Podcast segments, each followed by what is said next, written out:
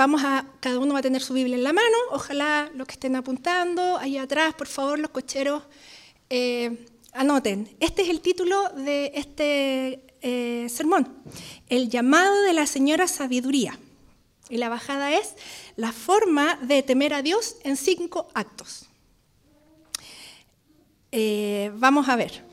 Entonces, como les decía, ya llevamos, este es el octavo capítulo en este poema, donde un papá creyente, eh, hijo del pacto, quiere entregar un aprendizaje significativo a su hijo.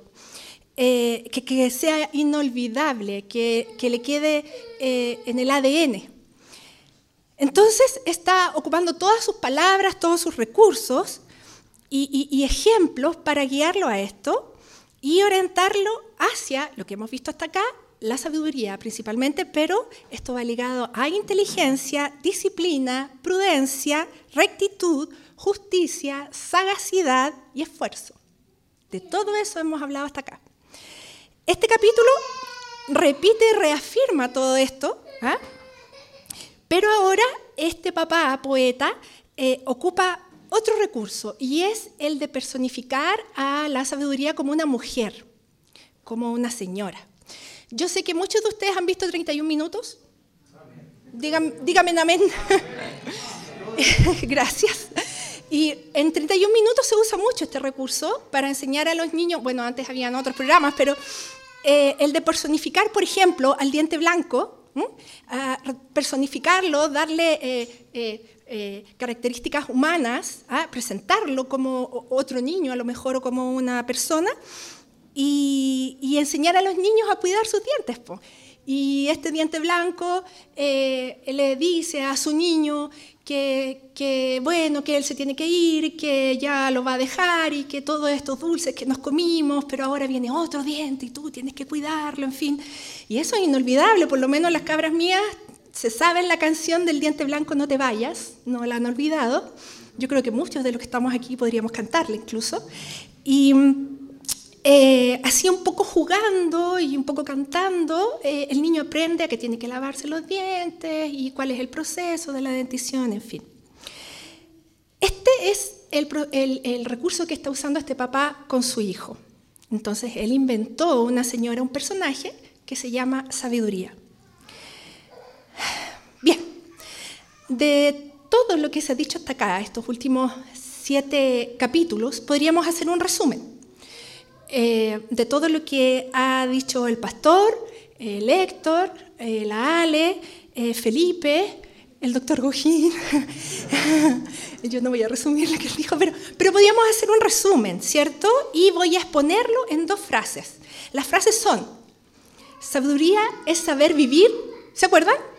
Sabiduría es saber vivir y la otra frase es, el principio de la sabiduría es el temor de Jehová. ¿Mm? Entonces, si pudieran repetirlo conmigo, aunque sea en forma interna, eh, eh, sabiduría es saber vivir, ¿cierto? Y el principio de la sabiduría es el temor de Jehová. Bien, voy a juntar todo eso y vamos a llegar a que saber vivir es temer a Jehová. ¿Sí? Saber vivir es temer a Jehová. Disculpen el recurso de tía de colegio, pero ojalá vamos, vamos bien. ¿Bien? Entonces, temor ya lo vimos. ¿Qué es lo que es temor? Es esta reverencia afectuosa, es como es maravillarse con respeto, como cuando uno ve a este león melenudo, ¿ah? tremendo, gigantesco, con así una cabeza, a este otro lado del vidrio en un zoológico. Aquí en Chile no se da, pero en, otros países tú te das vuelta así y te encuentras así con el, con el león. Gigantesco. ¿Qué te pasa? Algo en la guata, algo en el corazón, precioso, maravilloso, y un susto que a uno le dan ganas de, ir al baño en ese minuto, ¿cierto? Eh, eso es, es una mezcla como de susto, pero con maravilla, y esto lo explicó el pastor con, las olas de un precipicio, ¿se acuerdan? Esto es lo mismo. Em, temor es entregar alabanza o dar gloria por las características o atributos asombrosos de Dios. No es que vamos a estar hasta los 80 años mirando al cielo y decir, oh, estoy asombrado, admirando a Dios, haciendo nada, sin hacer familia, sin... No, de esa forma no se demuestra la admiración o no se muestra el temor. Saber vivir en el temor de Jehová se trata de que voy a vivir de la manera que a Dios le gusta. Saber vivir en el temor de Jehová es que voy a vivir de la manera que a Dios le gusta. Ya estoy agregando una tercera frase, estoy subiendo el nivel de dificultad. Ya. Entonces, si voy a vivir de la manera que a Dios le gusta, todas mis actividades, sean cotidianas o sean esporádicas, las voy a, eh, me voy a forzar por hacerlas de la manera que a Dios le gusta, ¿cierto? Em, actividades eh, cotidianas. Limpiar, comer, criar, para mí, eh, discutir, estudiar, tener relaciones sexuales, recibir corrección, llorar, ¿cierto? Son actividades cotidianas. Y hay otras que son menos recurrentes, por ejemplo, como hacer duelo, eh, comprar una casa, tener un hijo. Creo que se entiende, ¿cierto? Son cosas de la vida. Y voy a vivir de la manera que a Dios le gusta. Otra cosa cotidiana, eh, y quisiera detenerme un poquitito en esto, es responder. ¿Qué significa responder? Hay cosas que otros hacen de las cuales nosotros siempre tenemos una respuesta. Hay cosas, hay personas que actúan hacia nosotros, las circunstancias, en fin, y nosotros siempre vamos a dar una respuesta y es cotidiano, es cotidiano, es de todos los días y es de a cada rato, desde que contesto el teléfono, en fin. Entonces, responder a las cosas que otros hacen, que nos involucren a nosotros, nos va a hacer bien algunas veces, pero muchas veces nos van a perjudicar, nos va a maltratar, ah, podría ser hasta robar o abusar. Eh, como ejemplo de responder, voy a dar un ejemplo propio eh, con mi querido hermano Nonito Lindo, pero resulta que mi hermano y a mí nos daban un vaso de jugo cuando chicos y había un solo vaso de jugo al almuerzo, hasta terminar el almuerzo. Cuando yo era chica, eh, había un jugo que se llamaba suco. Créanlo, suco tuvo tiempos mejores, era muy rico, venía en un frasco de vidrio con una tapa rosca, era, ah, perdón, venía así en un frasco, con una tapa rosca, mi mamá lo preparaba primero con agua caliente y luego se le echaba agua Eran los primeros jugos instantáneos, no hace mucho, no hace mucho. Bueno, entonces eh, mi mamá tenía que incluso esconder este frasco porque nosotros nos agarramos a cucharar el, frasco y, era, y era, era, caro en su época. Entonces, eh, nos daban un vaso cada uno en el almuerzo y eh, mi hermano, yo era más lenta, no sé qué, y un, descuido de mi papá, de mi mamá, mi hermano pescaba su vaso, se lo tomaba rápido y, y se tomaba el mío. Y yo empezaba, pero ¿cómo? Oye, pero mira, papá, qué injusto, mamá, oye, tú eres... Y, mi hermano decía, no, pero ¿qué? Si yo no me lo tomé, tú, mentirosa. Y yo no, yo no sé si alguno vivió eso con sus hermanos, pero no, mentirosa, eh, tú te tomaste tu jugo, estabas en tu trapa. Mira, mamá, lo que está diciendo de mí, ¿cómo? Oh, y a mí me daba una rabia. A mí me daba una rabia y eso ocurrió no un almuerzo, eso ocurrió muchos almuerzos. Entonces, mi respuesta, como niña, mi respuesta de niña fue juntar ira. Juntar ira contra él, contra mis papás injustos y ciegos, a la tremenda maldad de mi hermano. Sentarme a comer enojada, desagradable, amargada, mal agradecida, despreciando a mi familia, tratando mal a mis papás y a mi hermano ley de hielo, así, maquinando, echando amenazas entre dientes, yo era capaz de eso, hermano, créalo. a los 10 años. Bueno, bueno, después creo que también. Pero este ejemplo es de ese tiempo. Entonces, ¿cuál debió ser una respuesta correcta? ¿Echarle sal a mi vaso de jugo? ¿Ah? No, no. Era hablar serena, ¿ah? demostrando amor, confrontar para no defenderme, eh, eh, no con el objetivo de que mi hermano fuese castigado con vara, sino que con el objetivo de que fuese corregido. Eh, mi objetivo, Mi objetivo era que corriera sangre, eso era lo que yo deseaba, que hubiese dolor. ¿ah? Pero esa no era la forma, no es la forma de responder. Pensemos, ¿cómo respondió Jesús cuando lo acusaron de ser blasfemo? ¿O cómo respondió Jesús cuando lo estaban azotando? Claramente las injusticias causan dolor, vergüenza, pero al ir a Dios podremos responder a ese sufrimiento con sabiduría y en santidad. Esto, ah, como que uno le empieza a, latir el ojo, ¿no? pero, pero veamos, otra cosa que será eh, eh, cotidiana será tomar decisiones, por ejemplo, de cómo responder. Tomar decisiones es muy peludo. Todas esas cosas que nos conllevan a vivir el día a día eh, requieren una decisión, ¿cierto? Y se trata de tomar las decisiones como Dios las toma, para su gloria. Eh, y aquí hay un tema importante, ¿ah? porque por lo general tomamos las decisiones por el motivo equivocado. Eh, para no seguir sufriendo, ustedes tienen sus propias razones, yo, les voy a dar aquí unas cuantas, porque estoy gastando mis recursos, son míos, mis recursos, para que no me hagan leso, para que no crean que yo soy tonto. Yo voy a tomar decisiones para que crean que yo soy buena gente, para que vean que yo, ah, aquí te las traigo Peter, o porque tengo que defenderme. Tomo decisiones porque yo tengo que defenderme. Me dejo llevar por mi corazón engañoso, que movido por mis sentimientos y emociones, quiere lo mejor para mí. Pero miren, el objetivo de la sabiduría no es que a mí no me pasen cosas malas. El objetivo de la sabiduría no es que yo pueda juntar muchos recursos. No es que yo eh, pueda salvarme de las circunstancias o, del resto de la gente. El principio de la sabiduría es el temor de Jehová. Ese es el objetivo de la sabiduría. ¿Mm? Es que Jehová sea glorificado. El objetivo de seguir los caminos de la sabiduría es vivir y hacer todas nuestras actividades humanas para la gloria de Dios. Todas, sin excepción. Eso es lo que hemos aprendido hasta acá. ¿Sí? ¿Sí? ¿Sí? Bien, estamos. Entonces, este recurso que usa este papá poeta es presentar a la sabiduría como una mujer.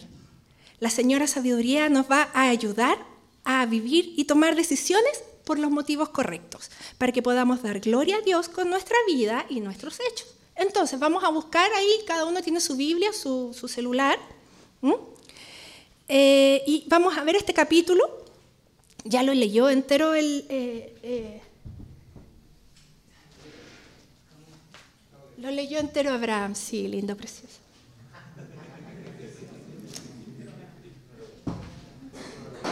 Bien, la vieja de la bolsa tiene todo acá en su bolsa. Entonces, vamos a ver en nuestra Biblia los primeros tres versículos y dice así.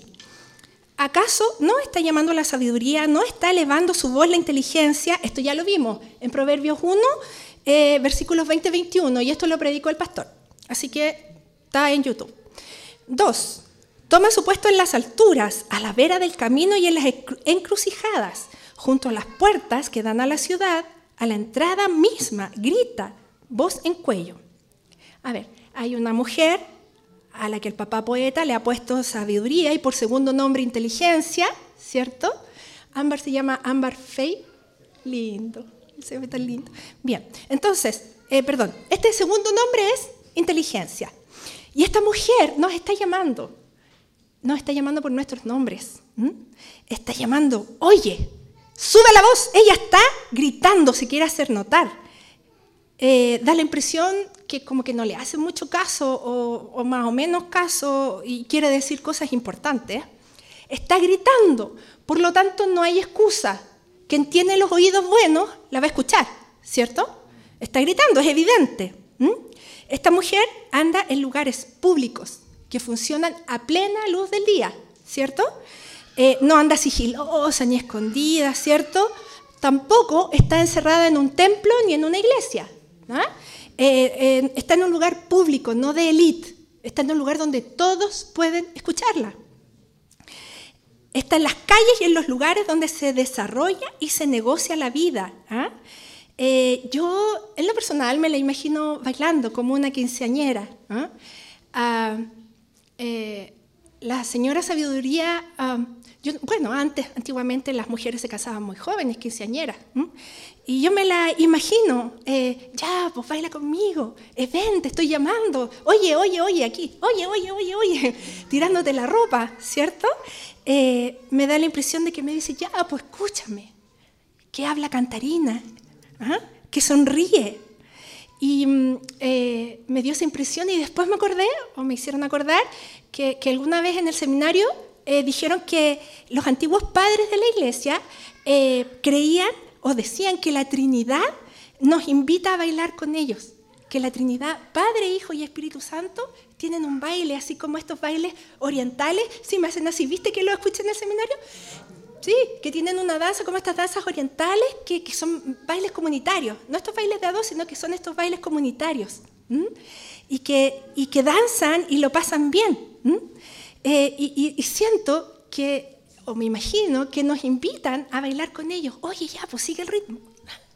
Oye, ya, pues tranquilo, relájate, relájate. ¿Ah? Bailemos, bailemos. Esa es la impresión que me da de sabiduría, que me toma las manos y me dice, oye, bailemos, relájate, suelta el cuerpo, suelta. Yo te enseño, yo sé. Bien, sabiduría sale a buscar a los hijos del pacto, a nosotros, ¿cierto? En las esquinas, como una loca en el camino. ¿Será importante? Yo, me imagino al Espíritu Santo llamando. Y está gritando cara de palo, le importa nada, no le importa nada interrumpirte ni hacer el ridículo, nada. Ella grita. No se puede quedar callada porque tiene que entregarte este mensaje. Eh, yo me, preguntaría, ¿para qué grita tanto? ¿Para qué hace el ridículo, cierto? Eh, ¿Por qué será tan importante? Si veo a alguien gritando desde el balcón de un edificio o, desde el, techo de Apple Music en Savile Row, en los Beatles, ¿se acuerdan? Que, que bueno, algunos se acordarán. eh, llamar la atención, llamar la atención. Ya sospechamos lo que quiere decir, ¿o no? Vive para la gloria de Dios. Eso es lo que quiere decir, eso es lo urgente. Deja de vivir para tonteras. Vive para la gloria de Dios, pero todavía no lo dice. El papá le está enseñando a su hijo que no es que solamente la sabiduría esté al alcance, ¿ah? sino que más encima te sale a buscar, compadre. No es que esté ahí, sino que más encima te sale a buscar, a invitarte. Dios en su misericordia y gracia pone a nuestro alcance las características de la forma de vivir que a Él le gusta. Eso sale en la Biblia, ¿cierto? Eh, él nos entrega la forma de vivir que a Él le gusta, lo que a Él le agrada, lo que le da gloria, lo que le llena de satisfacción. Él lo entrega. Y sabiduría te está gritando porque es la respuesta a esa pregunta que todos los seres humanos tenemos clavado aquí con un pinch punch, como un chinche aquí. Uy, que duele. ¿Quién soy? ¿Para dónde voy? ¿Por qué estoy en este planeta? ¿Cuál es el motivo de mi vida? ¿Hay alguien aquí que no se lo ha preguntado? Todos nos hemos hecho esas preguntas y sabiduría tiene la respuesta y te salió a buscar para dártela. ¿Mm? ¿Saben cuál es la respuesta a esa? ¿Cuál es el propósito del hombre? ¿Ah? Me copiaron porque yo lo tenía esto aquí y ya lo dijeron la semana pasada. ¿Ah? ¿Cuál es la primera de Westminster? ¿Mm? Viniste para la gloria de Dios y para disfrutar de Él para siempre. Se la saben, yo sé que se la saben. Para eso vinimos a la tierra, para la gloria de Dios y para disfrutar de Él para siempre. Entonces, en nuestros días la sabiduría está disponible. La forma de temer a Dios, de agradarlo, está a un clic. ¿Mm? La Biblia está en nuestras manos casi todas las horas del día. Y hay algunos que hasta duermen con el celular en la mano. Yo no voy a hablar de nadie, pero hay algunos que incluso duermen con el celular debajo de la almohada o se quedan dormidos con el celular aquí, así. ¿Sí o no? Amén. Ah, los gedeones todavía regalan Biblia, ¿cierto? Yo no lo averigüé antes de subirme acá, pero la Biblia está a tu alcance. Eh, el querido Espíritu Santo, además, está clamando por nosotros con gemidos indecibles. Todo esto sin contar que en Chile es posible entrar libremente a las iglesias ¿ah? y encontrar la compañía básica para avanzar en los caminos de la sabiduría. Gracias a Dios y gloria a Él por eso. Eh, sigamos leyendo, mire ahí, versículo 4, por favor. Eh, a ustedes los hombres los estoy llamando, dirijo mi voz a toda la humanidad. Ustedes los inexpertos adquieran prudencia, ustedes los necios obtengan discernimiento. Miren, aquí ella está llamando a toda la humanidad. Está llamando a toda la humanidad. Y esto es de la parte 2. Les dije que eran cinco actos. Voy en la parte 2. Y esta parte 2 es donde sabiduría le ofrece su ayuda y su compañía a los humanos, a los hombres quiere que seamos prudentes con discernimiento. Y, le habla incluso a los necios. ¿Cuánto les tenemos paciencia a los que nosotros creemos que son necios? ¿Cuánto? Pucha, anda tú mejor a hablar con el porfiado, si yo ya le dije. Oye, ese ya cayó dos veces la misma y allá viene todo problemado. Pero es tan tonto. ¿Saben qué? Si nos fijamos bien, ¿a quién les está diciendo, necios?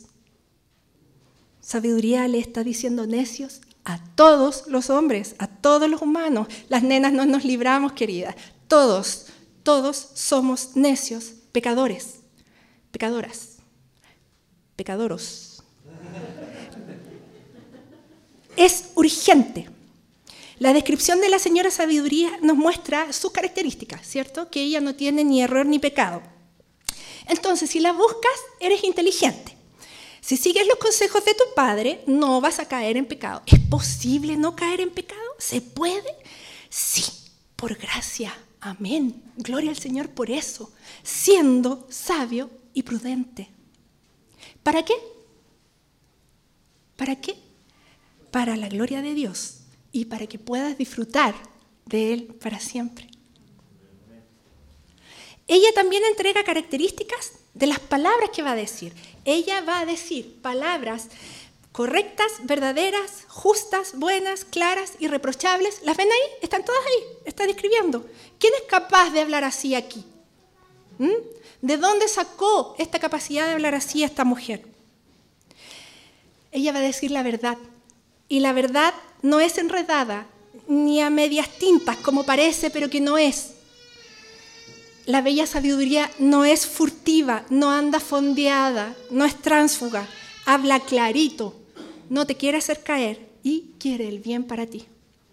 Puedes confiar en ella absolutamente, a ojos cerrados. Si no confías en ella, no tienes razones. Si no entiendes a la sabiduría y lo que te quiere decir, es tu corazón entenebrecido o herido, porque ella habla claro. Si te parece difícil de entender, es tu corazón pecador. Tienes que hacer algo al respecto.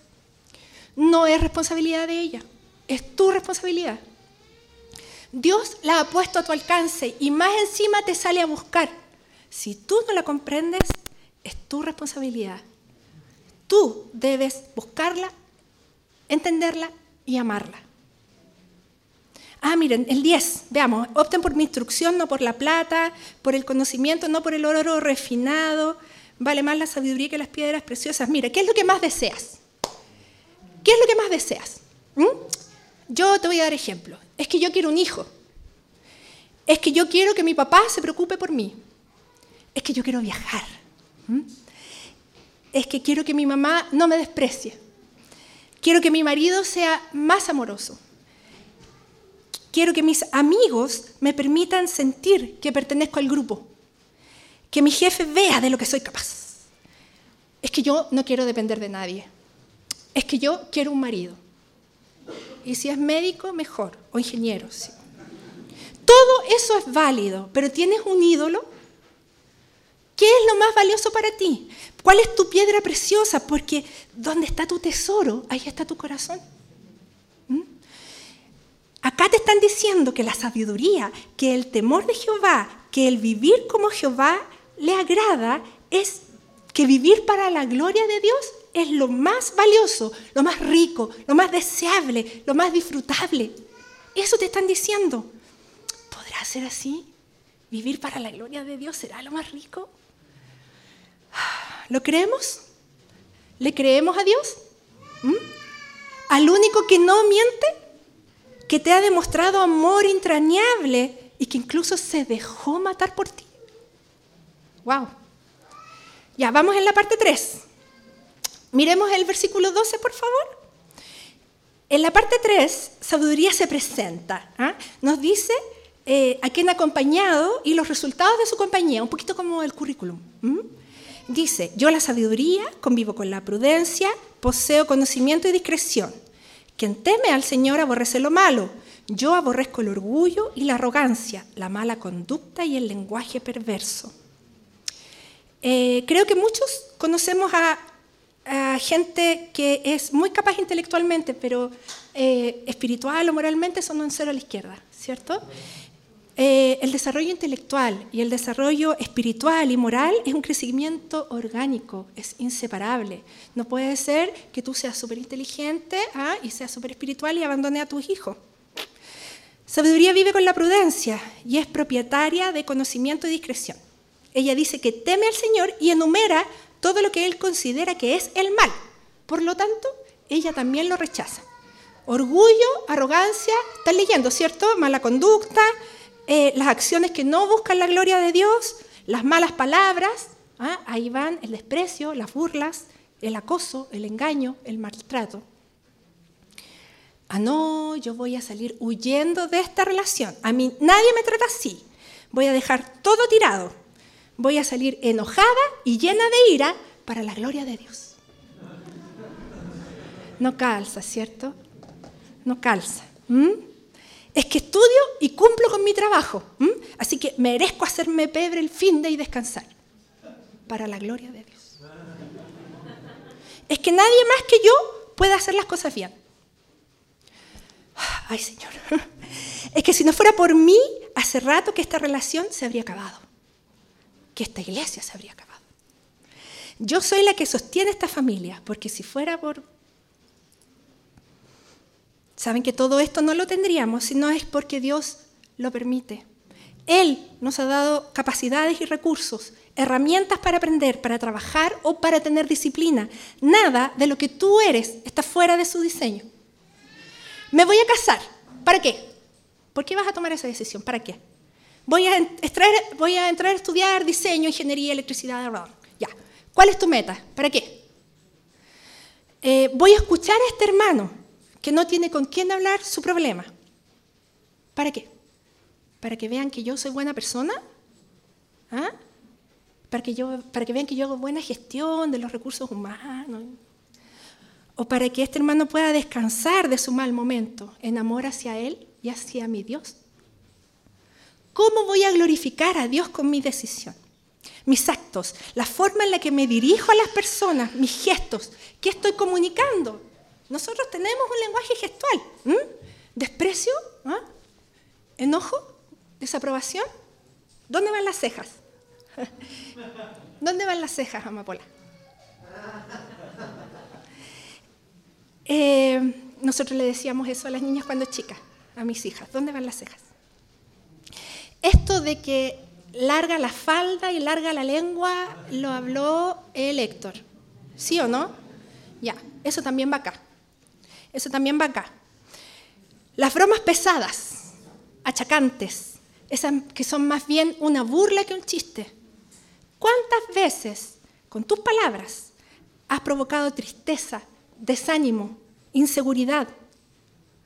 Repasando el no matarás, ¿cuántas veces has provocado que alguien se quiera morir de vergüenza o de tristeza? Ah, es que, lo mío no es de pesado, es chispeza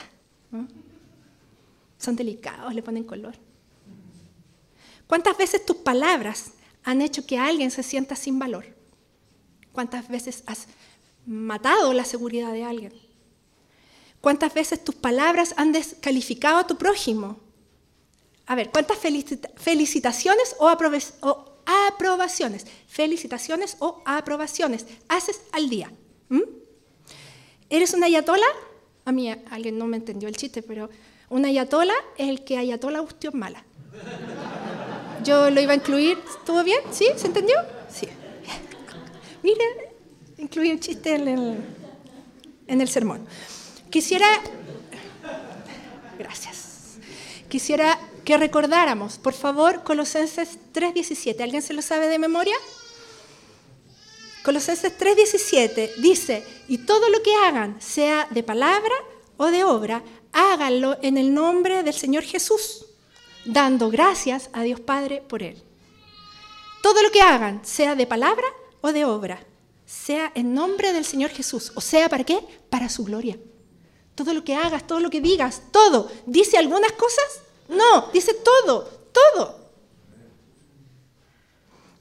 Como nota, voy a dar una nota, no es que yo tenga una gran empresa, pero en las empresas más o menos así, que les va bien y están los números azules, eh, los líderes hacen tres aprobaciones o felicitaciones al día a sus empleados. Tres. Tres. De esta manera, no solamente hay un, clima laboral amable o algo así, sino que además está comprobado que hay un mejor rendimiento laboral. Qué linda tu corbata, qué lindo tu tazón del café, ¿dónde te lo compraste? ¿Ah? ¿Tienes buen gusto? ¿Te lo regalaron?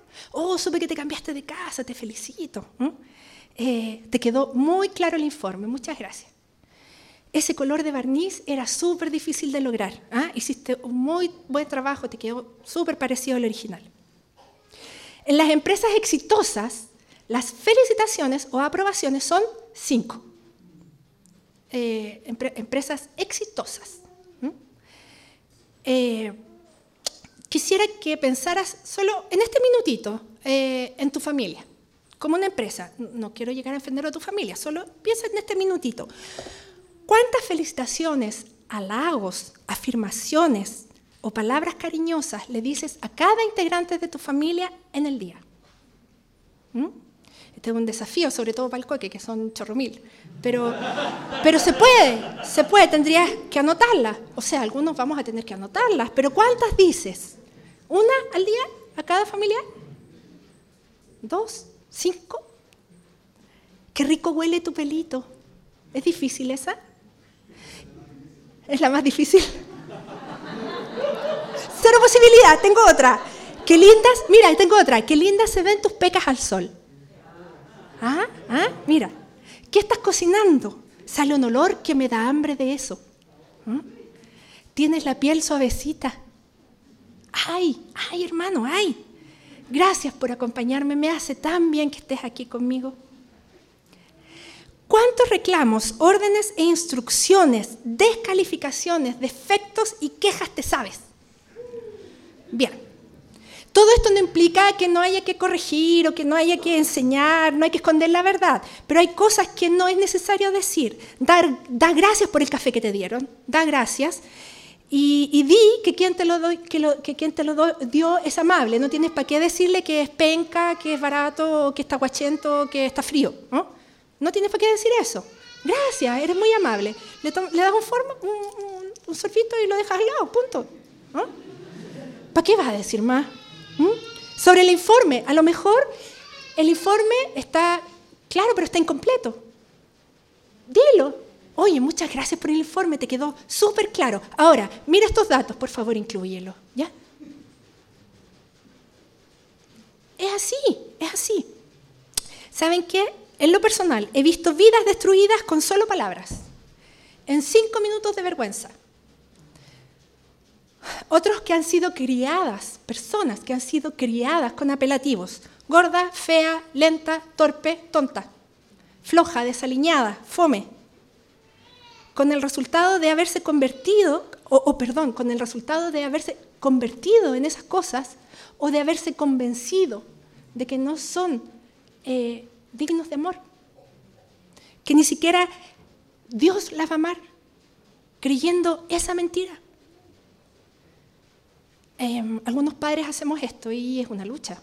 Mm, eh, y hemos llevado a pecar a nuestros hijos en respuesta. Heavy.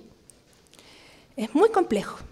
Bueno, esto sigue 14, 15, ciertos míos son el consejo. Ah, mira, el 17, a los que me aman les correspondo. ¿Ah? Y a los que me buscan me doy a conocer. Hay, en otra versión dice, a los que temprano me buscan. Y, aquí está hablando de los gobernantes, ¿se fijan? De los reyes, de los legisladores. ¿Están mirando ahí en el 14, 15, 16? los príncipes. Los que son sabios rápidamente son reconocidos y puestos en lugares de liderazgo y poder. Ah, se enriquecen eh, al administrar sabiamente cualquier recurso, sea económico, humano, emocional, ¿cierto? Eh, eh, la sabiduría te entrega riqueza y poder, porque al observarte, las personas te van a seguir y no vas a tener que estar luchando con ellas. Oye, sígueme. ¿Cierto? Y además te entrega entendimiento y está al alcance de todo, ya lo dijimos. Dejando atrás las malas actitudes, la mala conducta, eh, el orgullo, la arrogancia, el lenguaje perverso. Podremos liderar, ¿ah? administrar y guiar hacia lo que el Señor le agrada. Podremos darle la gloria al Señor con ese trabajo. Y a lo mejor nosotros no somos reyes o príncipes, aunque sí yo soy la reina del hogar, otros no. Eh, algunos somos papás o, tenemos subalternos y, somos responsables por ellos. Y Dios nos puso ahí. ¿ah? Eh, ¿nos vamos a privar de darle la gloria a Dios en ese lugar también? Si tu motivo para estar en el liderazgo es este amor que se interesa por el bien de los demás, buscarás la sabiduría. Y ella va a estar contigo así como dice en el versículo 17, ¿lo ven? A los que me aman, le correspondo.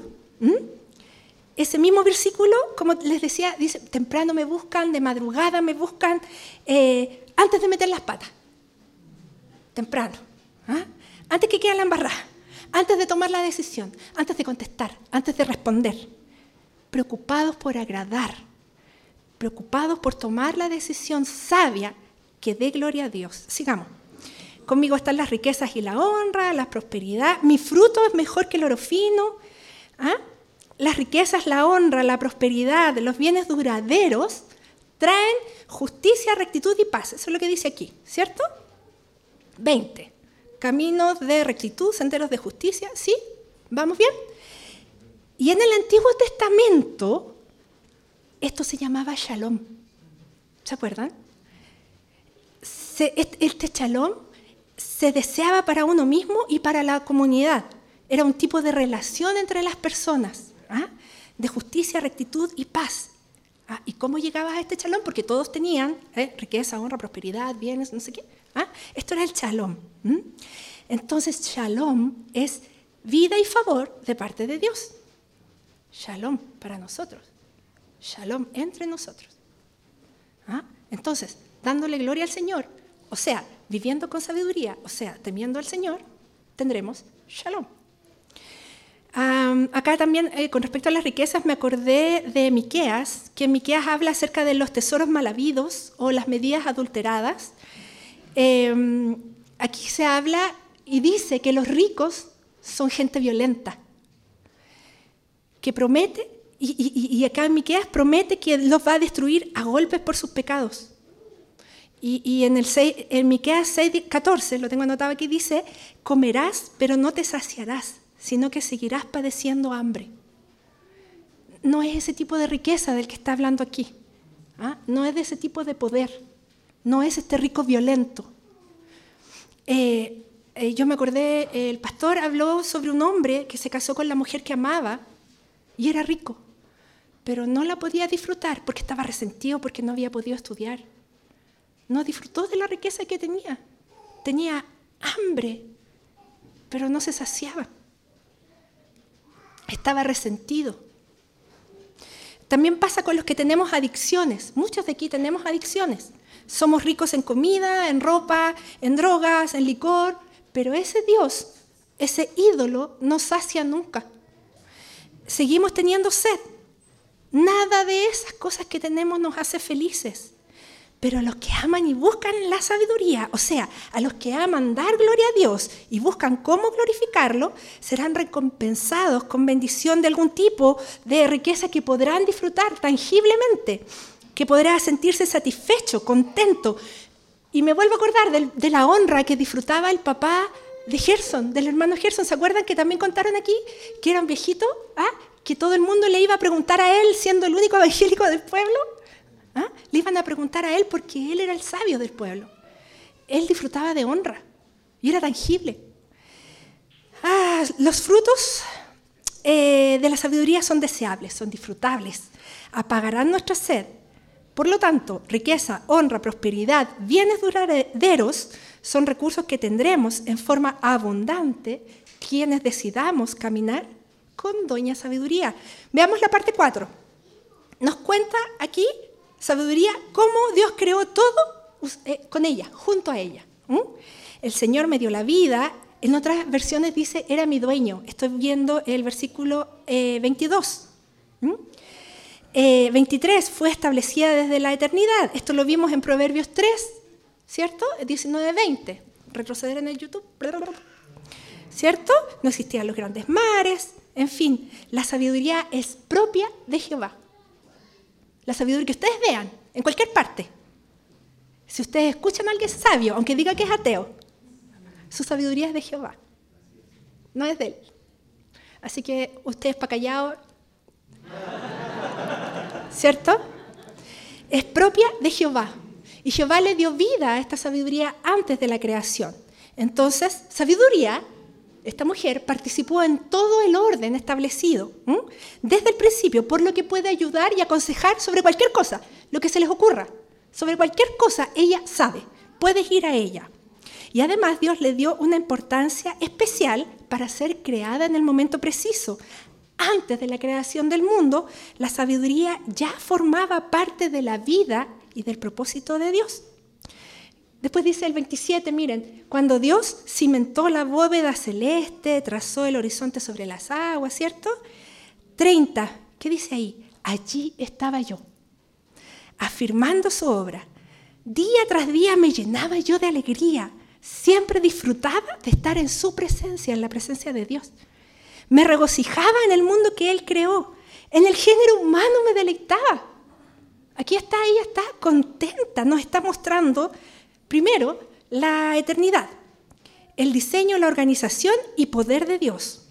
Y eh, ir contra la creación y su diseño es necio, ¿cierto? Es porque es ir contra el creador. Y aquí yo les quería poner un ejemplo. Eh, me cuesta un poco, pero miren. Imaginen a un hincha de un equipo de fútbol cualquiera, cualquiera, que estuvo en el estadio cuando ganó el torneo de clausura el año 2007. Y su equipo de fútbol fue el primer equipo chileno en lograr el tetracampeonato. Allí, delante de los ojos de este hincha. Fue, ¿cómo fue? Increíble. Se abrazó con el transpirado de al lado, saltaron, le pisó los callos, gritó en la oreja del pobre transpirado, ¿cierto? No paró de saltar y gritar de alegría. Para un hincha esto es histórico, ¿cierto? Yo no sé a cuántos de aquí les gusta el fútbol, a mí yo cacho re poco, pero me imagino, he visto a esta gente gritando en la tele. Y para, para un hincha el placer de estar presente en esta oportunidad debe haber sido emocionante. ¿ah? de una felicidad desbordante, inolvidable. Debe contarles todavía a sus nietos. Y si no tomó fotos, debe arrepentirse hasta el día de hoy en el alma. Cada vez que sale el tema, este hincha cuenta su historia. Yo estaba ahí, yo estuve ahí. Cuenta lo que vio y lo que oyó en ese partido y en la celebración posterior. Bueno, Doña Sabiduría disfrutaba del Creador y ella dice dos veces en este pedazo que ella estuvo ahí. Yo estuve ahí, yo estuve ahí y lo disfruté. Y tiene el recuerdo feliz de estar, haber estado ahí en ese evento. Miren, regocijarse es más que estar contento, es más que eso, es divertirse, es reírse con entusiasmo. ¿Podríamos nosotros gozarnos y disfrutar de cómo es Dios? ¿No podríamos? Sabiduría lo hace. ¿Podríamos nosotros disfrutar de cómo es Dios? De las decisiones que toma, de su criterio, de su inmensidad, sin tiempo, sin espacio que lo amarre, infinito en poder, en virtud, en amor, en misericordia, en gracia. ¿Mm? En esta parte del poema es imposible no acordarnos eh, que en el Nuevo Testamento eh, Pablo usa eh, ciertos recursos de de, de, tomarnos a Cristo como sabiduría de Dios. Y aquí también me, como que me tuyo porque el doctor Gojín también lo usó. Usó primera de Corintios 1, 20 al 24. Y, y no es que yo le haya ayudado a él, sino que, y créame, yo ya lo tenía preparado. Eh, Dios entregó, eh, eh, en 1 Corintios 1, del 20 al 24, si alguien lo quiere buscar, dice que Dios entregó la sabiduría y el mundo no lo conoció a él por medio de la sabiduría sino que el mundo lo conoció porque lo salvó por medio de la predicación del Evangelio de Jesucristo. Así el mundo conoció a Dios, no por medio de la sabiduría, porque nosotros no, no pescamos la sabiduría, somos necios. Por la predicación del Cristo, de Cristo crucificado, que para los paganos es tropezadero, pero para los escogidos, Cristo es poder de Dios y sabiduría de Dios. No lo voy a leer, pero si alguien lo anotó, bueno, después va a estar en, el YouTube. Además, esta mujer está reforzando lo que nos dice eh, Romanos 1 del 20 al 23, ¿cierto? Ahí está Dios, a través de todo lo que Él creó, se percibe claramente que es una persona divina, con poder sin límites. Ninguna persona razonable tiene excusa para no reconocer a Dios en la creación. Y hay personas que reconocieron a Dios y a pesar de eso no lo glorificaron ni le dieron gracias. Afirmando ser sabios, ¿se acuerdan? Se volvieron necios y cambiaron la gloria del Dios inmortal por imágenes de cosas creadas. Y el Señor los entregó. Bueno, eso es lo que ocurre cuando se camina sin sabiduría y sin darle la gloria a Dios. Podemos seguir linkeando, está Hebreos 1 del 1 al 3. Eh, Dios que muchas veces, de varias maneras, habló a nuestros antepasados en otras épocas por medio de los profetas. En estos días finales nos ha hablado por medio de su Hijo. A este lo designó heredero de todo y por medio de él hizo el universo. El Hijo es resplandor de la gloria de Dios, la fiel imagen de lo que Él es. Y Él que sostiene todas las cosas con su palabra poderosa después de llevar a cabo la purificación de los pecados, se sentó a la derecha de la majestad en las alturas. Eh, no voy a leer Juan 1.1.3, o, o sí, eso del principio, en el principio ya existía el verbo, el verbo era Dios y el verbo era con Dios, ¿sí? Y Él estaba con Dios en el principio y por medio de Él todas las cosas fueron creadas y sin Él nada de lo creado llegó a existir. Vamos terminando. Esta es la parte 5. La parte 5, eh, sabiduría dice dichosos. Y ahora, 32, dice, y ahora hijos míos, escúchenme, dichosos los que van por mis caminos. En otras versiones dice los que guardan mis caminos, ¿cierto? Los que respetan mis caminos, los que hacen mis caminos, los que... Eh, atiendan mi instrucción y sean sabios, no la descuiden. Dichosos los que me escuchan y a mis puertas están atentos cada día, esperando a la entrada de mi casa. En verdad, quien me encuentra haya sabiduría y recibe el favor del Señor. Y quien me rechaza se perjudica a sí mismo. Quien me aborrece ama la muerte. Ah, bien, los que están esperándolo, esperando a sabiduría en la puerta de su casa, no sé si cuando ustedes eran chicos los dejaban salir a, callejear, pero iban a buscar al amigo, ¿cierto? Toc, toc, toc, y la mamá salía y decía, no, espérate un poquito que se está poniendo ropa o está almorzando y cerraba la puerta y uno se quedaba ahí al ladito afuera, esperando al amigo, ¿cierto? Ansioso, para jugar. Dichosos los que esperan la sabiduría, de esa manera. Sí, pasaremos, pasarás por el valle de sombra de muerte. Eso es bíblico. Pasarás por el valle de sombra de muerte.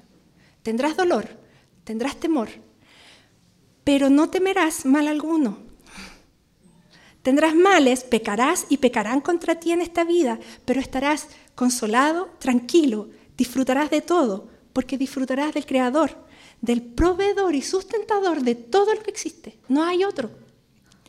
Ahora, yo no quiero omitir lo siguiente, y esto es importante. Si aún confiando en el Señor estás pasando por dolor, si aún confiando en el Señor alguien ha pecado contra ti, si aún confiando en el Señor está la consecuencia de tu pecado y estás sufriendo, si pareciera que estás como medio gato, como que viene una atrás de la otra, como que estás económicamente, no te puedes afirmar y más encima te chocan el auto, como que pasan muchas cosas que te atosigan. ¿Ah? Si esa persona en la que tanto confiabas te traicionó, si es un adicto, si esa persona en la que tú tanto amabas te hizo mal, mm, no lo, mm, seguramente no vas a entender, y es seguro, no vas a entender lo que Dios está haciendo, pero Él no dijo que lo ibas a entender. Lo que Él prometió es que te iba a sostener, que te iba a consolar, que no te iba a dejar solo, que ibas a estar abrazados por Él y su gracia. Eso es lo que prometió. Ahora, los invito a quienes están pasando por esos, por esos malos momentos a buscar en Job, a buscar en Salmos, a buscar en Eclesiastés. Busca un hermano mayor que te acompañe a conocer más de este Dios que te parece que te está dejando caer. Es completamente válido ese acto tuyo. Busca Salmo 88, completamente válido. Y aunque no lo creas, este acto de buscar a este Dios injusto también va a ser para su gloria. Bien, me llama la atención que termine que me aborrece, ama la muerte, que este papá lo último que le diga, o la sabiduría lo último que diga es que me aborrece, ama la muerte. Me da la impresión de que es como, oh, esta cosa como negra del final que uno le dice a los cabros chicos para que, para que se porten bien. Pero aquí dice que quien encuentra la sabiduría haya salvación eterna e indestructible.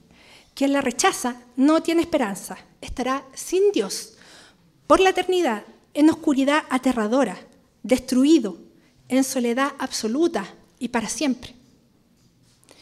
Bien, voy a la conclusión general. Quien haya sabiduría, quien teme a Jehová, quien vive buscando la gloria de Dios, haya la vida, encuentra gracia y misericordia, la que nos ha ofrecido Cristo, quien nos salió a buscar. Encuentra la convicción de que a pesar de nuestro pecado terrible, nuestra tendencia a despreciar a Dios, al Dios infinito y soberano, grandioso, que te dio valor y uno muy alto, porque el único Dios verdadero se dejó golpear, escupir y matar por ti, para que tú no fueras dañado, para que pudieses entrar a su casa a vivir con Él en el lugar santísimo. Limpio por la sangre que tú no derramaste, porque a ti no te alcanzaba ni para un helado limpio por el derramamiento de la sangre de Cristo, Dios, Hijo, infinitamente perfecto, a quien ofendiste, negaste, despreciaste al pensar, ¿para qué voy a leer la Biblia? Por ejemplo, es muy fome.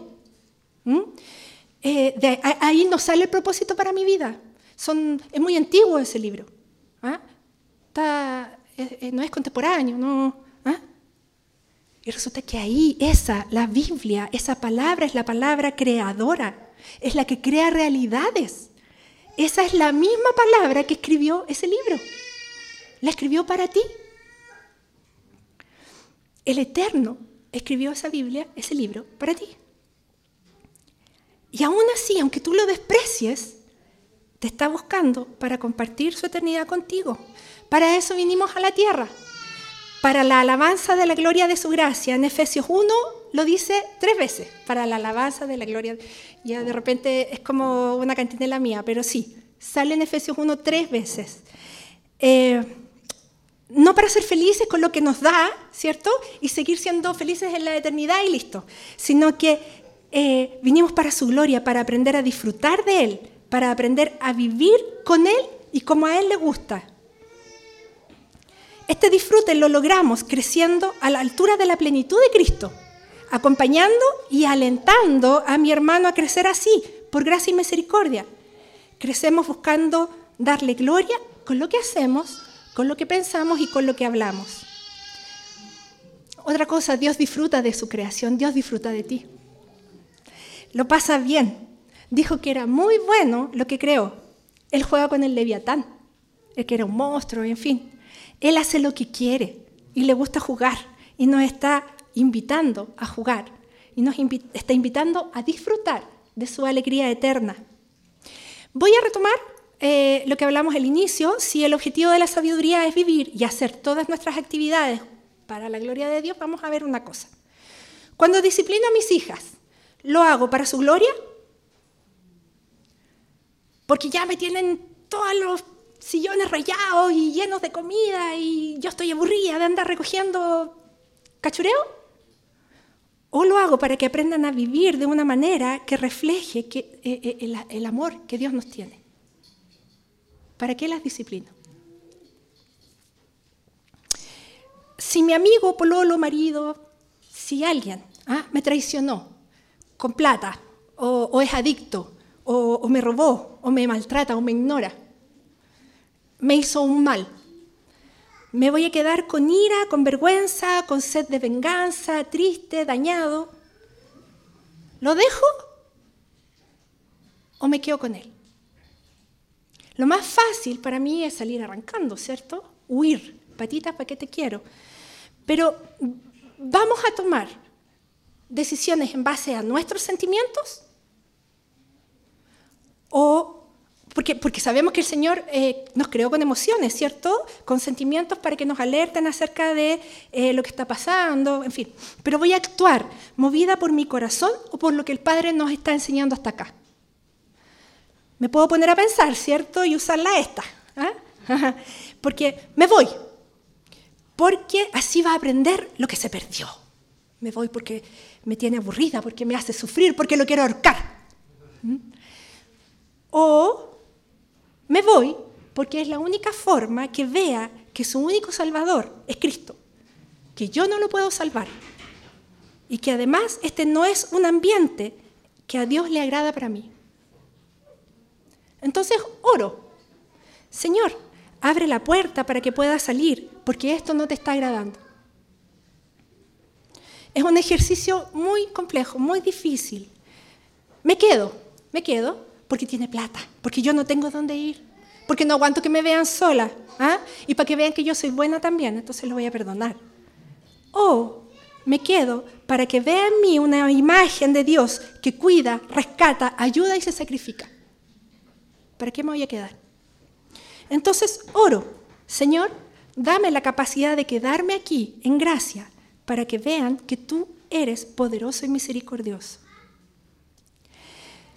Bien, Cerremos. ¿Quién andaba en la calle y en los caminos llamando a necios y pecadores? ¿Mm? Cristo. Sí.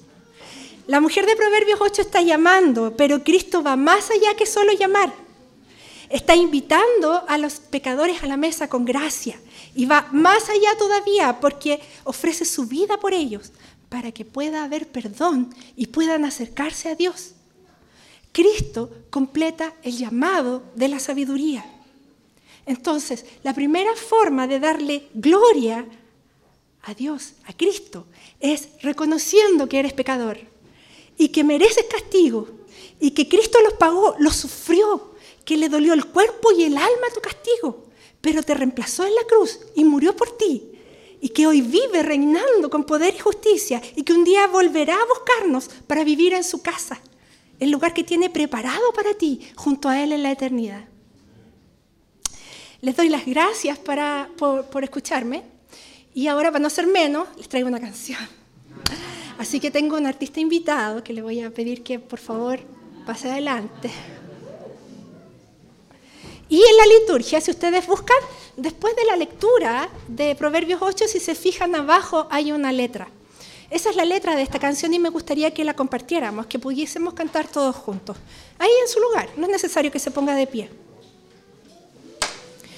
¿Lo encontraron? ¿Está en la, aplicación? ¿En la liturgia?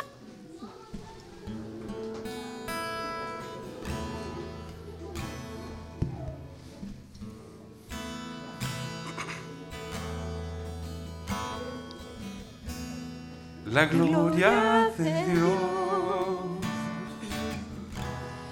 maneja mi vida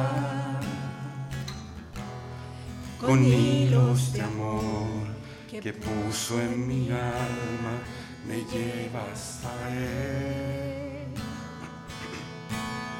La gloria de Dios, gigante y sagrada, me carga en sus brazos alienta mis pasos, me llena de paz y miel. Sale a jugar cuando me viene a ver y me deja ganar. En la gloria de Dios tendré el descanso para. Con su manto mi frío desaparecerá y descansaré. De la gloria de Dios vendrá bendición y abundante paz para ti, para mí y a quien quiera venir a la gloria de Dios, la gloria de Dios maneja mi vida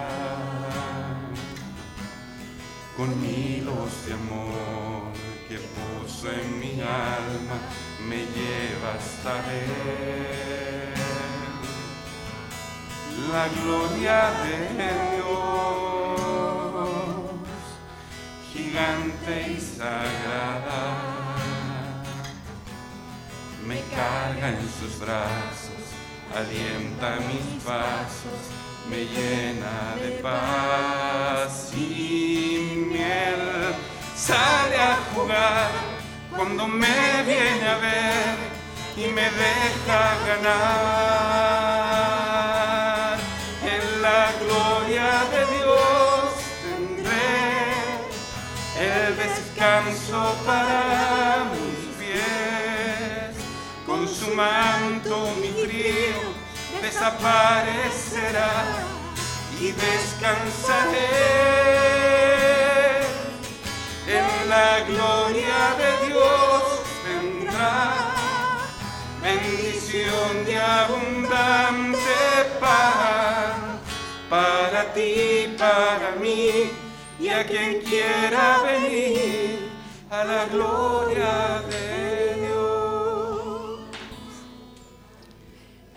Padre Celestial, buen Señor, gracias porque estamos acá delante de tu trono, porque nos permites venir y entrar a tu gloria, nos permites ver lo que haces, te manifiestas en los que nos rodea.